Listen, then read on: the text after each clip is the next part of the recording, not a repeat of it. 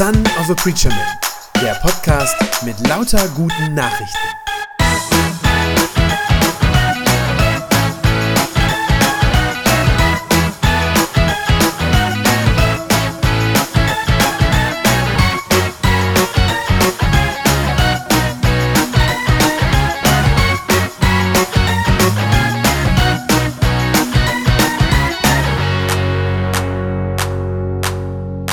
Für mich ist das heute Morgen besonders entspannend, äh, dass ich wusste, ich darf bei euch ohne Talar auftauchen.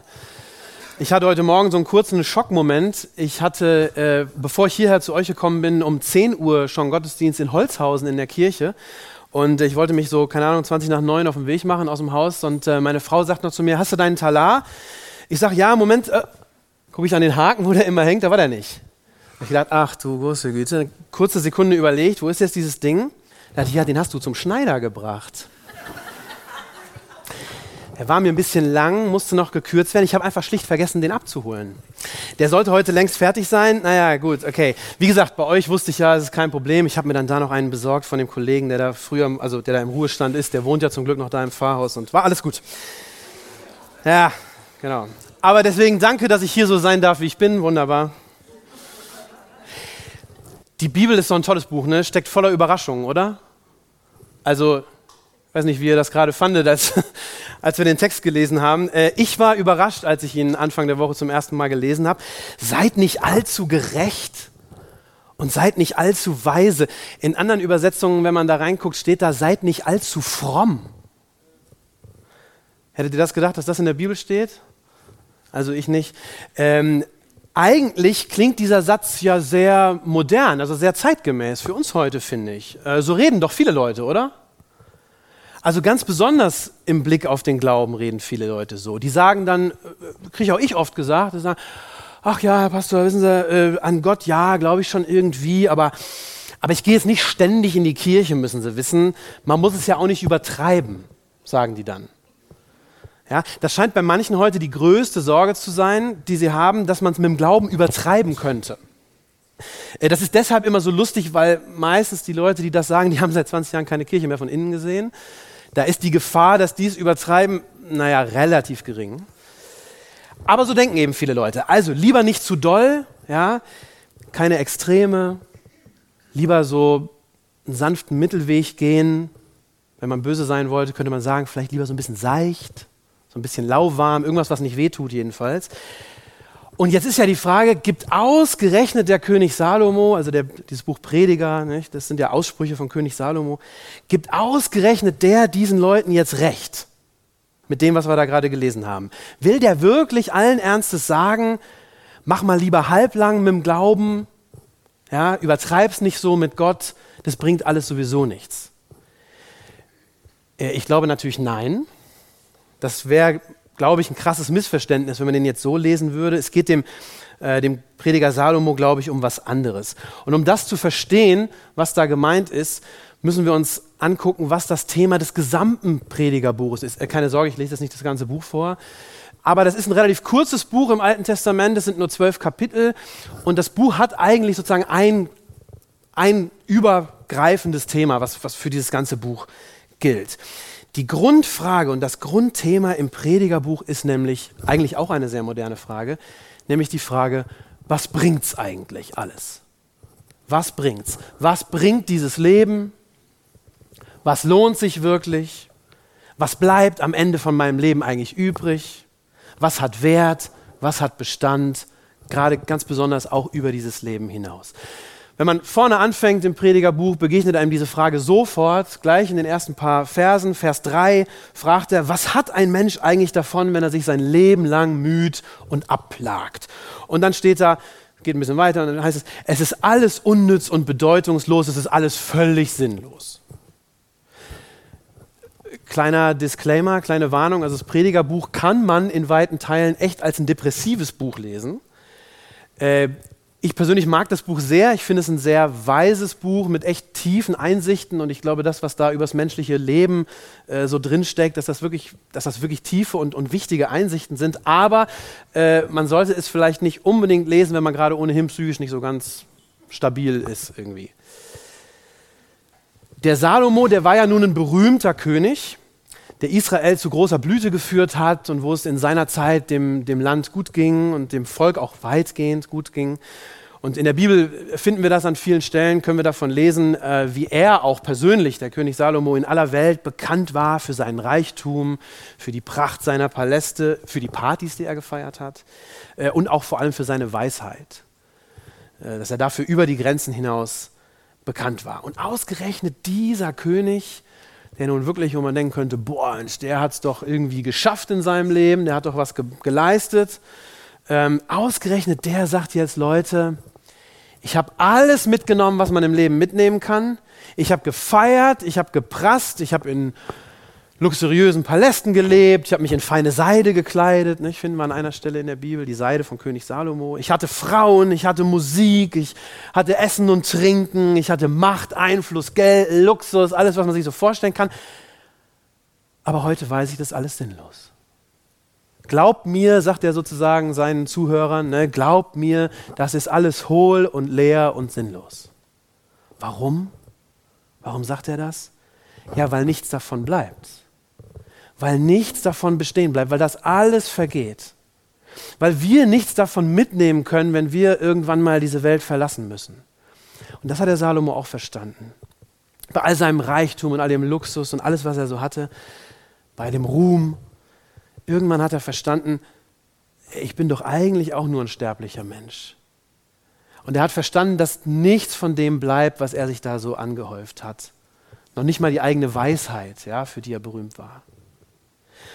Und darum fragt er sich dann, weil er das verstanden hat, nichts bleibt, nichts bleibt für die Ewigkeit, haben die Toten Hosen mal gesungen. Ne?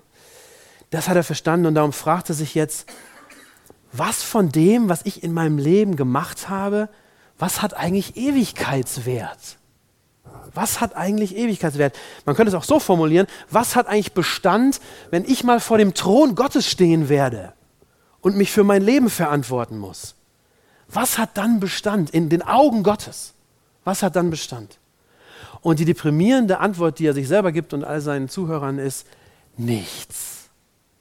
Gar nichts.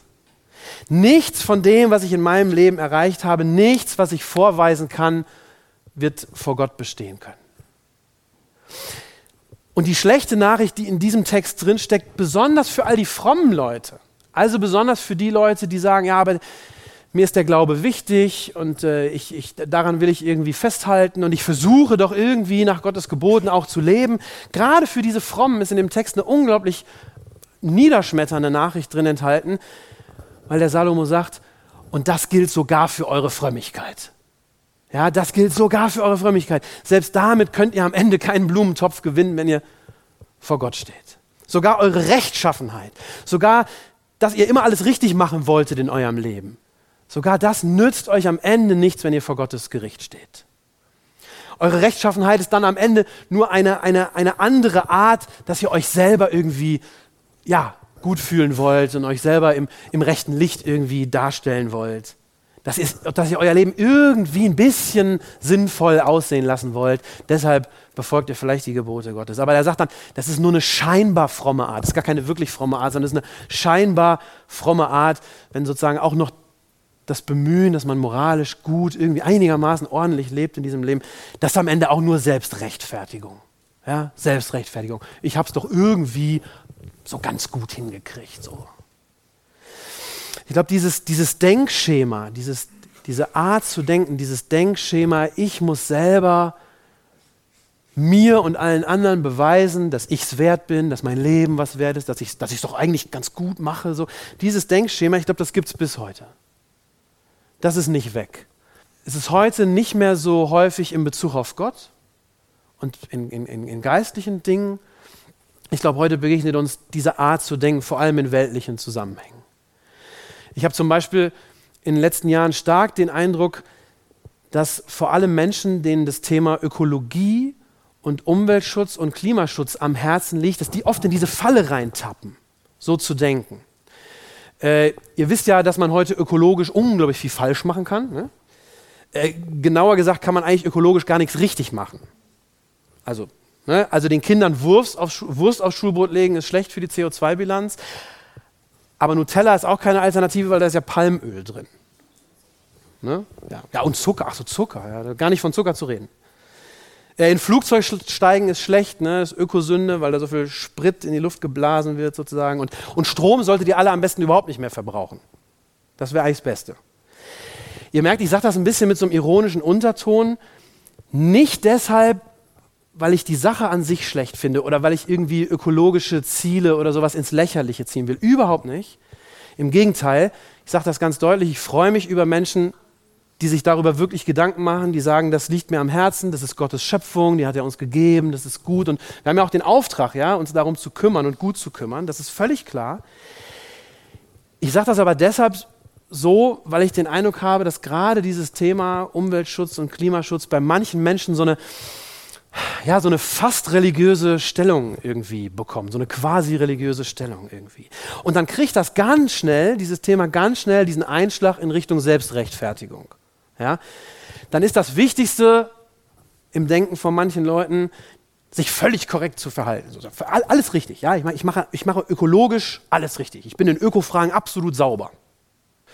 Und das führt dann dazu, zu so einem Gefühl von moralischer Überlegenheit. Ja, bei den Leuten selber. Und dann ist das aber eben auch der Maßstab, in dem sie alle anderen messen. Ne? Und sagen, ach, der, ja, der ist schon wieder in Urlaub geflogen. So. So, also zu so, zu so, einem Gefühl von moralischer Überlegenheit, dass die dann sagen, ja, seht her, ich bin Vegetarier. Ah nee, Quatsch, natürlich Veganer. Ja, Entschuldigung. Ich fahre elektrisch, ich kaufe nur im Biosupermarkt und so weiter. Und dann werden alle diese Dinge, die wirklich gute Dinge sind, nochmal ausdrücklich, die wirklich gute Dinge sind, aber die werden dann zu so einer Art, ähm, so einer Art Fetisch, ja, dem man hinterher rennt und woran man vor allem dann eben auch alle anderen Leute misst. Das ist ein ganz weltliches Beispiel, das hat, äh, hat jetzt wenig bis nichts mit dem Glauben zu tun, aber es zeigt dieses, dieses Denkschema, ja, wie das sozusagen funktioniert. Dieses Ich muss irgendwie dafür sorgen, dass ich es richtig mache, dann bin ich gut. Und das zeigt vielleicht ein bisschen was, diese, diese, diese Denkweise, zeigt uns vielleicht ein bisschen was, was in diesem Vers 16 gemeint ist, wo der Prediger schreibt, sei nicht allzu gerecht und nicht allzu weise. Warum? Damit du dich nicht selber zugrunde richtest, sagt er. Für den Prediger Salomo ist klar, dass solche, solche Selbstrechtfertigung, wo ich mich selber gut dastehen lassen will, dass das nichts bringt. Weil wenn ich versuche, alles bis ins Letzte richtig zu machen, ist völlig klar für ihn, er sagt, das bringt nichts. Und zwar ganz besonders nicht vor Gott. Ganz besonders nicht vor Gott. Der Salomo hat, hat das für sich eingesehen und hat das für sich verstanden, dass er Gott nichts anbieten kann, womit er sein eigenes Leben rechtfertigen kann und womit er sozusagen, ich sage das mal so in Anführungszeichen, sich irgendwie einen Platz im Himmelreich erkaufen könnte oder so. Ja? Auch nicht die Versuche, sich an Gottes Gebote zu halten, noch nicht mal die. Und das ist die Grundeinsicht und die Grunderkenntnis bis heute für alle, die Christen sein wollen. Also da müssen sozusagen alle durch. Also jeder, der Christ sein will, muss sozusagen einmal durch diese, das, das ist ja blöd, nicht? Also es fühlt sich ja doof an dass man sozusagen so gar nichts zu bieten hat. Aber durch diese Grunderkenntnis muss jeder, der Christ sein will, einmal durch. Wenn du eines Tages vor dem Thron Gottes stehen wirst, dann gibt es nichts, nichts, nichts, was du Gott anbieten könntest. Nicht deine Erfolge, nicht deine gut geratenen Kinder, nicht dein klimafreundlicher Fußabdruck und auch nicht deine eigene Rechtschaffenheit. Noch nicht einmal deine Frömmigkeit oder die Rechtgläubigkeit. Noch nicht mal die. Du wirst am Ende deines Lebens mit leeren Händen vor Gott stehen. Du wirst mit leeren Händen vor Gott stehen. Und alles, was du bis jetzt geglaubt hast, dass du doch eigentlich ganz gut gemacht hast und dass das irgendwie wohlgefällig ist in Gottes Augen, das ist dann alles nichts, sagt der Prediger, als nutzlose Eitelkeit. Ja, dieses Wort Eitelkeit, das kommt ganz oft im Predigerbuch vor. Das ist nutzlose Eitelkeit, es bringt dir nichts. Sogar die guten Taten, auf die du jetzt so stolz bist. Der Salomo, der hat das begriffen und viele, viele Jahrhunderte später, da musste noch jemand durch diese Erkenntnis durch. Ich habe gesagt, da müssen alle durch, durch diese Erkenntnis. Nämlich auch der Paulus. Der musste, genau das musste der auch kapieren und einsehen für sich selber. Der hat das dann mal im Philipperbrief aufgeschrieben. Der sagt da, ich habe früher das jüdische Gesetz so streng befolgt, dass mir keiner was nachsagen konnte. Also, ne, hier, so, Ne? Dass mir keiner was nachsagen konnte. Und früher hielt ich alle diese Dinge für außerordentlich wichtig, aber jetzt betrachte ich sie als wertlos. In manchen Übersetzungen steht, ich halte sie für Dreck. Und zwar angesichts dessen, was Christus für mich getan hat, sagt er. Der Paulus musste durch diese Erkenntnis durch. Der hat das verstanden. Der hat verstanden, dass er Gott nichts anzubieten hat. Und er hat vor allem verstanden, dass er deshalb Jesus braucht. Dass er genau aus diesem Grund Jesus braucht. Dass Jesus der Einzige ist, der uns aus diesem Dilemma rausholen kann. Seht ihr, gerade weil wir ja nichts anzubieten haben, womit wir uns irgendwie Eintritt in, in Gottes Reich erkaufen könnten. Genau darum ist Jesus ja überhaupt gekommen.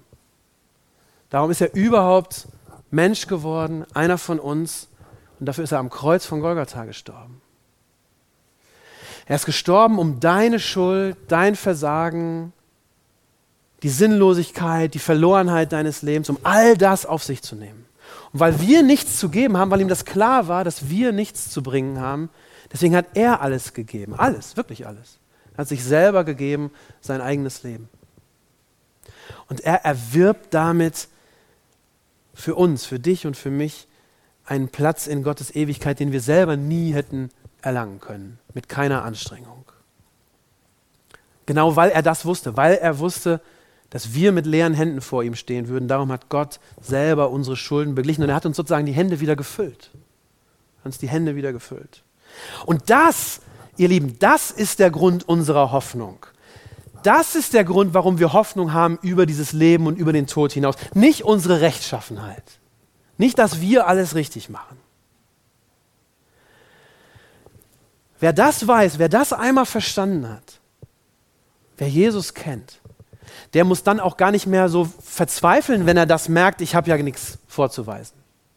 Ja, normalerweise wäre das ja ein Grund zu verzweifeln. Deswegen ist dieses Predigerbuch ja auch so ein bisschen depressiv. Ja? Aber wer Jesus kennt, der muss nicht verzweifeln, wenn er merkt, ich habe nichts anzubieten. Der König Salomo, der kannte Jesus natürlich noch nicht. Der wusste noch nichts von Jesus. Das ist ja weit vor seiner Zeit. Aber trotzdem hatte der, auch, der, auch der Salomo schon so eine Ahnung davon, was denn eine Lösung für dieses Problem, also für dieses Dilemma, für diese Misere, in der wir da als Menschen drinstecken, wäre. Also der, der ahnte schon, wie das, wie das aussehen müsste, wie so eine Lösung aussehen müsste. Er kannte Jesus nicht, aber er wusste, dass der einzige Ausweg für uns sein würde, uns Gott von ganzem Herzen anzuvertrauen, nämlich mit all dem, was wir nicht hinkriegen. Deswegen endet der Text ja auch mit diesem Vers 18, wo er sagt, wer Gott fürchtet, wer Gott fürchtet, der entgeht dem allen. Wer Gott fürchtet, der entgeht dem allen. Fürchten ist hier einfach nur so ein altmodischer Ausdruck für ja, Ehrfurcht haben, da steckt das drin, und dann also ihm ihm vertrauen, sich ihm anvertrauen, wir könnten sagen, ihm glauben. So. Das wusste der Salomo also auch schon. So müsste, so, so müsste sozusagen ein Ausweg aus diesem Problem aussehen. Wir haben nichts zu bringen, aber wir können uns Jesus anvertrauen, der uns alles gegeben hat, was wir brauchen. Das ist der Ausweg. Jesus selber hat mal gesagt im Johannesevangelium, viel, viel später sagt er dann, wer an mich glaubt, der hat das ewige Leben. Wer an mich glaubt, der hat das ewige Leben. Deshalb sich Jesus anzuvertrauen, das hat Ewigkeitswert. Das hat Ewigkeitswert. Und das ist mir ganz wichtig, ihr Lieben, das ist dann keine neue Leistung, auf die man wieder stolz sein könnte. Das könnte man ja jetzt denken, ja. Das, das wäre so ein Fehlschluss sozusagen, so ein Trugschluss, wo man jetzt sagen könnte, ach so, ja, eins muss ich doch. Also sozusagen, das muss ich dann aber schon bringen. Nein, das ist keine Leistung, auf die man dann wieder stolz sein könnte, sondern es geht bei diesem bei diesem ihm Glauben, ihm Vertrauen, da geht es so um ein ganz schlichtes, so ein ganz simples Vertrauen, so wie kleine Kinder ein Vertrauen zu ihren Eltern haben. Da sind die auch nicht stolz drauf. Habt ihr schon mal eine Dreijährige gesehen, die stolz darauf war, dass sie Vertrauen zu ihrer Mama hatte? Nee. Das gibt's nicht, sondern die, die tun das einfach, die vertrauen einfach von Herzen, ohne dass die darüber nachdenken und ohne dass die sich fragen, ist das jetzt was Gutes, bringt mir das jetzt Pluspunkte? Die vertrauen einfach. Ja, das ist keine neue Leistung. Aber sich Jesus anzuvertrauen, das hat Ewigkeitswert. Dieses Vertrauen, das hat Bestand weit über das Leben hinaus. Und übrigens nicht nur über das Leben hinaus, sondern wer sich Jesus auf diese Weise anvertraut, ja, der hat das auch Auswirkungen schon im Hier und Jetzt. Auch schon in unserem Leben hier und jetzt. Nicht erst dann einmal, irgendwann im Himmel. sondern schon hier und jetzt führt das dazu, dass wir entspannter leben können. Denn wenn du schon weißt, dass Jesus dir im Himmel alles schenken wird, was du brauchst, und dass er deine ganze Gerechtigkeit ist und alles getan hat, dann brauchst du dich hier nicht mehr so abzumühen und abzuplagen damit, dass du sagst, ich, ich muss mein Leben irgendwie selber mit Bedeutung aufladen oder dem irgendwie einen Wert geben. Und dann kannst du diese bohrende Frage, die der Prediger das ganze Buch überstellt, diese Frage, was bleibt eigentlich, was hat Bestand für die Ewigkeit, dann kannst du die Frage ganz entspannt zur Seite legen und sagen, ich gehe auf die Ewigkeit zu, die Jesus mir schenken wird. Und ich muss mir nichts erarbeiten und nichts erkaufen, ich bekomme das alles geschenkt. Dann musst du auch nicht versuchen, so peinlich genau auf jede kleine Regel irgendwie zu achten und alles richtig zu machen, so, ja, um dich selber zu rechtfertigen. Es gibt einen berühmt gewordenen, sehr schönen Briefwechsel zwischen Martin Luther und Philipp Melanchthon. Das war ja ein befreundeter Reformator. Ähm, und in diesem, in diesem Briefwechsel, also in dem ersten Brief, den der Melanchthon an den Luther schickt, da schreibt der Melanchthon offensichtlich, der Brief ist uns im Original leider verloren gegangen, aber man kann das aus den, den Reaktionen von Luther wissen. Offenbar hat der Melanchthon irgendwie ihm geschrieben und gesagt, ah, ähm, ich, ich, ich weiß, ich habe alles und so und Jesus schenkt mir alles und mir ist vergeben, aber ich mache immer noch so viel falsch und, und irgendwie die Sünde, ich werde die nicht los in meinem Leben und ich würde eigentlich gerne ein viel besserer Mensch sein, aber ich kriege das irgendwie nicht hin. Also der Melanchthon hatte so Sorge darum, ja, dass er eigentlich gerne besser sein möchte und es funktioniert nicht. Dass er immer noch so voller Sünden ist. Und dann hat der Luther ihm geantwortet, ihm zurückgeschrieben und hat einen berühmt gewordenen Satz geschrieben, der heißt so: Lieber Freund, schreibt er ihm, sündige tapfer aber glaube noch viel tapferer. Und freu dich an Christus, welcher schon der Sieger ist über Sünde, Tod und die Welt. Das heißt natürlich jetzt nicht, dass alles egal ist, ja? Und dass du einfach drauf lossündigen kannst, so wie es dir gerade einfällt, und dass Gottes Gebote sozusagen überhaupt keine Rolle spielen. Darum geht es nicht. Das sagt der Luther nicht. Und das sagt ja übrigens auch der König Salomo hier nicht. Ne? In dem Vers 17 gibt er ja noch den gegenteiligen Tipp, ne? nur so am Rande gesagt. Da sagt er, sei auch nicht allzu gottlos. Ne? sagt er ja auch, damit du nicht stirbst vor deiner Zeit. So, also das ist natürlich nicht gemeint, so nach dem Motto, jetzt einfach alles egal und so. Aber der Luther wollte den Melanchthon ermutigen und sagen, sündigen wirst du in dieser Welt, das ist so, aus der Nummer kommst du nicht raus, solange du sozusagen hier auf Erden lebst. Aber lebe trotzdem dein Leben, ne? tapfer, sagt er. Ne? Lebe trotzdem dein Leben. Lass dich nicht von deinem Leben abhalten aus der Angst, du könntest irgendwie die Hände schmutzig machen. So, die Hände wirst du dir schmutzig machen die, äh, im, im, echten Leben sozusagen, aber lass dich davon nicht runterziehen. Sondern wenn du schuldig wirst, und das wirst du werden, sagt er, dann schau auf Christus. Dann schau auf Christus. Der ist der Sieger, sagt er, über Sünde, Tod und Welt. Ihr Lieben, das ist das Ende aller Selbstrechtfertigung. Das ist das Ende aller Selbstrechtfertigung. Und wenn ich das einsehe, ja, ich bin ein Sünder, aber weil ich zu Jesus gehöre, deshalb bin ich schon ein gerechtfertigter Sünder. Und dann kann man echt frei und unbeschwert leben, wenn man so die eigenen Fehler und die eigenen Sünden und das, was immer wieder kommt, wenn man das einfach mit frohem Herzen abgeben kann an Jesus und sagen, es ist alles gut. Es ist alles gut. Uns ist schon alles geschenkt.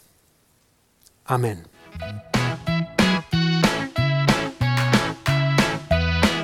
Das war eine gute Nachricht vom Son of a Preacher Man. Wenn sie deinen Glauben gestärkt hat, dann abonnier doch einfach meinen Podcast bei iTunes oder podcast.de und gib mir ein Like auf Facebook. Ich hoffe, du hörst mal wieder rein. Gott segne dich und bis bald.